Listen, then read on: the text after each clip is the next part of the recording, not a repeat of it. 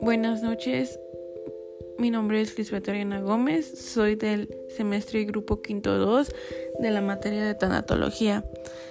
Aquí hablaré sobre las etapas del duelo, que en este podcast pues hablaré sobre cada etapa, que son cinco, y cuáles son sus características de cada uno.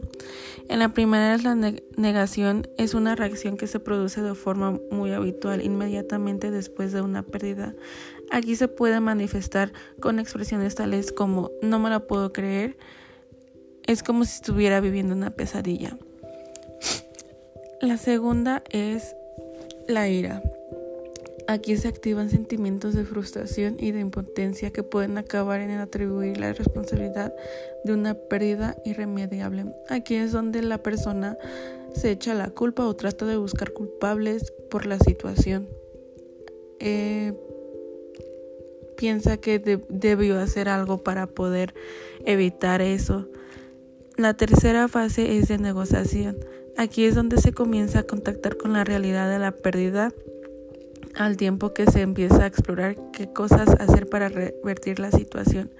Aquí es donde empieza a asimilarlo y tratar de, pues sí, de cómo poder sobrellevar más o menos la situación. La cuarta etapa es es la depresión. Aquí es donde así como avanza el proceso de duelo y pues se va asumiendo pues a la realidad de la pérdida.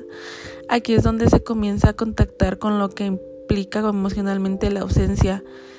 Aquí es donde se manifiesta de diversos modos, pena, nostalgia, tendencia al aislamiento social. Y la última que es la aceptación. Aquí es donde se podría decir que la persona pues de forma metáfora se curó la herida de que acaba de cicatrizar, lo que no implica dejar de recordar, sino pues seguir viviendo con ello. Aquí es donde la persona pues trata de, de asimilar la situación y de poder continuar, de tratar de sanar esa herida. Bueno, en conclusión, a mí me ha pasado de perder a una persona y realmente a mi experiencia creo que es muy real cada etapa. Yo pensaba que era una manera rápida de poder pasar sobre todas estas etapas y la verdad es que a veces pasan los años, bueno, en mi situación son dos años que llevo de esta pérdida y siento que a veces estoy en la negociación aún, en la negación, perdón.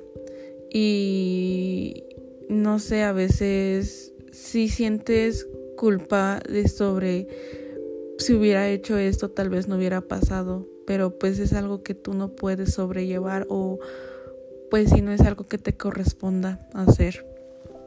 Y pues pues las etapas son son un proceso largo. Yo pienso que son un proceso largo. Pero, pues sí. Ah, pues espero y con el tiempo sane todo y pues esté bien. Pero realmente sí es un, un proceso largo y difícil. Pero siento que sí puede salir adelante.